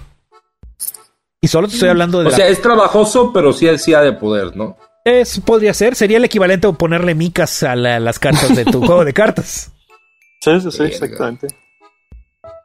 a mí siempre me gustó, se me hizo bonito, pero el precio era lo que no me gustaba. O sea, pagar tanto por cartones donde yo decía, no, vete a la chingada. Pero, pues, si tú dices que, o sea, si, si, si, si decimos, oye, chance si hay forma de preservarlo más tiempo ahí con papel contact, este transparente para que no pierda el diseño bonito, chance y sí. Chance, si es que Nintendo es carero. Ah, bueno, acaba de hacer una alianza con Fujifilm, también para, eh, para poder imprimir las fotitos del nuevo Pokémon Snap. Y también se te hizo muy caro. Ahí sí se te hizo caro y a mí se me hace barato.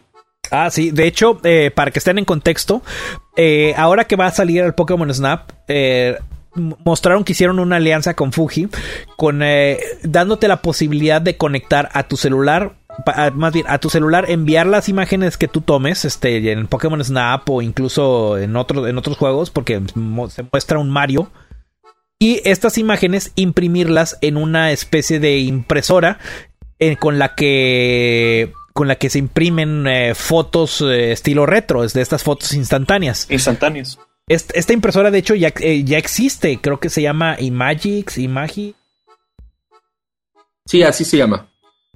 Este, sin embargo, sí, se me hizo cara porque la dicha impresora, únicamente la impresora, anda rondando los cuatro mil pesos. Y la, las impresiones, este, la, digamos, tu material para imprimir, anda rondando los 400 pesos el paquete de 20 impresiones. Si bien se, va a ver, se van a ver bonitas y lo que tú quieras, se me hace mucho dinero para una foto. Ahora yo te voy a dar la contra mi opinión yo he visto esta impresora hasta en 2600 ahí luego en el Liverpool, los días que hay oferta. Y este, está muy bonita. Antes, si tú eres de los que tuvo Instax Mini, mucha gente tuvo, yo también tuve, tengo por ahí todavía. Este, mm, es una cámara bonita que te imprime este, fotos este, instantáneas, pero las tomas en el momento y las imprimes, no tienes oportunidad de eh, editarlas.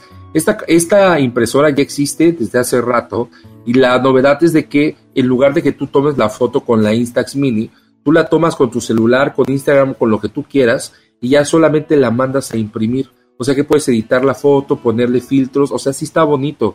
Y a mí la novedad es que ahora ya no necesitas, o sea, no es una nueva impresora, sino es la misma. La novedad es que ahora puedes las fotos pasarlas del Switch a tu celular y con esta cosita imprimirlas. Eso está bonito, eso me gusta y te digo, yo las he visto más baratas cuando sale de repente en oferta. Los cambiar las películas, sí es cierto, es un poquito cara, pero la verdad es que, o sea, sí está bonito, sí lo vale, no es caro, simplemente, o sea, no es excesivamente caro, simplemente es caro. Y este, y si te gustan los retos, si te gustan las fotos instantáneas, es una chulada. O sea, yo creo que sí vale la pena, ¿eh? Mira, o expandiendo un poco ahorita la, información. El día que sale Pokémon Snap, abril 30, es el día, ese día también va a poner a la venta una edición especial de la mini y cuesta 100 dólares. Imagínate cuánto va a costar aquí en, México. Y una edición que trae un case de Pikachu, 120 dólares. Nada mal de impresora. más o menos lo que te digo, porque yo lo he visto luego como en 2600. O sea, no en 4000 varos. 4000 varos ya se me hace más caro. O sea, a ver, quiero la opinión de Leos porque a mí se me hace barato, a ti se te hace caro, es un empate. Leo, desempátanos. Mira, a mí se me hace caro por el punto de los. Este, ¿Cuánto dijiste que costaban los El? Lo, lo estuve buscando y en- el más barato que encontré era un paquete de 20 y costaba 400 pesos. Eso es que querría decir que cada uno cuesta. ¿20 pesos? Pues, a mí se me hace caro. Mm. Ahora te voy a decir algo. Yo he, yo he visto en eventos, o así te vas al parque en ciudades bonitas, y de repente hay gente que te ofrece tomarte una foto con la instantánea y te la venden 50 varos y te super costea, porque la, camarita te cuesta eh, 1600, 1800 y en ofertas así luego de Amazon te cuesta en 1000 varos. Y el, el cartucho de 20 fotos te salen 400 pesos. Si vendes cada uno en 50 varos, digo, para negocio está chingón, ¿eh? Sí, está. Hay para los que se quedaron ahorita sin trabajo por la, por la pandemia y andan buscando cómo sacarle. Hay una buena opción ahí, ¿eh? Mira, lado positivo, eh, en- ahorita, estoy- ahorita me metí a, me metí a Amazon a ver. Este, en promedio más o menos sí andan eh, entre dos- 200 pesos el paquete de 10, el paquete de 20, eh, 350, 400 pesos. Eh, lo que sí estoy viendo es que hay gran variedad de, de, de retratos, es decir, de, de el recuadro en blanco, un recuadro de colores, un recua- este, recuadros como que brillosos. Eh, y pues están, están la, empresa quiere aprovechar esto que ya tiene este mercado que ya que ya que ya tiene en funcionamiento para que el para que le, pues seguir vendiendo. Pero sí, yo considero que el, que el recurso está que está caro, pero no, no, no- ojo, no estoy diciendo que sea malo, solo, solo pienso que está caro. Si te sobra el dinero, claro que va a estar bien padre el tomar tu foto, imprimirla y que, oh, que mira este Pikachu que le acabo de tomar foto. Pero luego, ¿qué vas a hacer con eso? La, la veo bien chida. Coleccionarlas. La veo bien chida, por ejemplo, para tomarte una foto con tu novia o con tus amigos, este, o y- e imprimirlo. O por ejemplo, eh, para la gente que está muy, muy metida en Animal Crossing, este, los momentos que más te han gustado, que has hecho eh, capturas de pantalla, imprimirlas y hacer tu pequeño álbum, ahí se, me hace una idea muy chida. A mí me gustaría hacer eso. Pero considero que gastar más de dos mil pesos, este, más de dos mil seiscientos, tres mil pesos por la impresora y los cartuchos, este, siento que es caro. No. Pues ah, yo creo que la decisión que más cuenta aquí es la de la gente que nos está escuchando. Ahí déjenos sus comentarios, vayan al Facebook de Arcadium y déjenos sus comentarios. Si nos están escuchando en Spotify, en Apple Podcast, en Google Podcast, en donde sea, vayan al Facebook de Arcadium eh, o a nuestros Twitter y díganos, oigan, yo los estoy escuchando, me gusta mucho lo que hacen. Este, para nosotros será un aliento grandísimo. Gracias, mi querido Rafa Peón. que dice, mejor le tomo un screen y le imprimo por mi HP. Pues, pues, de hecho, este le- es algo que también estaba comentando yo. Creo que te sale mejor, por ejemplo, esta colección de fotos de Animal Crossing. Irte a un, a un lugar donde haya estas impresoras de fotos del. Creo que hasta es de la misma marca de Fuji o de Kodak. E imprimirlas ahí eh, a 5 pesos la foto. De hecho, las fotos de 3x4, no, no, de 5x6 No, o de de- 6x8, Seis por- normalmente no, te cuestan 3 pesos. Seis las de por- 6x8. 6 por 4 6 por 4 es el tamaño Ah, estándar. 6x4, perdón. Ya de ahí es Pues para arriba. normalmente te cuestan 3 pesos, o sea, menos de 3 pesos. Precisamente mi punto. Claro, es más Sí, laborioso tienes ir razón. allá y llevar tus, este, tus, este, tus imágenes. No, y además no, no es igual, ¿sabes? O sea, imagínate que tú andas, Tony, en modo sexy, te tomas una foto sexy y le quieres regalar a tu novia en un sobre para cuando ande acá horny. No, no vas a ir allá al centro de Kodak, al Soriana, a decir en el USB, a ver, imprímame 20 fotos de esta. Mm, ¿Sabes, no? Al Kodak, eh, me, me imprime las fotos de mi Pikachu, qué pinche oso, no. Mejor le imprimo en mi casa, un poquito más caro, pero en mi casa. Bueno, eso creo que ya es otro uso muy diferente. Mi querido Leos, gracias por acompañarnos. Espero que te tengamos por acá más seguido, hermano. Muchas gracias por la invitación. No, pues de aquí, de, de mi parte también, ahorita ya nada más queda despedirme. Oye, qué, qué buen podcast tuvimos hoy, ¿eh? Se me hizo. Se me hizo muy Y lleno. muchas risas. Sí, mu- muy, lleno de, de todo. De- desde Ay, corajes. O sea, tuvimos desde corajes hasta porno. no mames, no sé cómo llegamos a ese tema, güey. No sé en qué momento, pero no, no me quejo. Habrá que oírlo otra vez cuando lo subas a Spotify.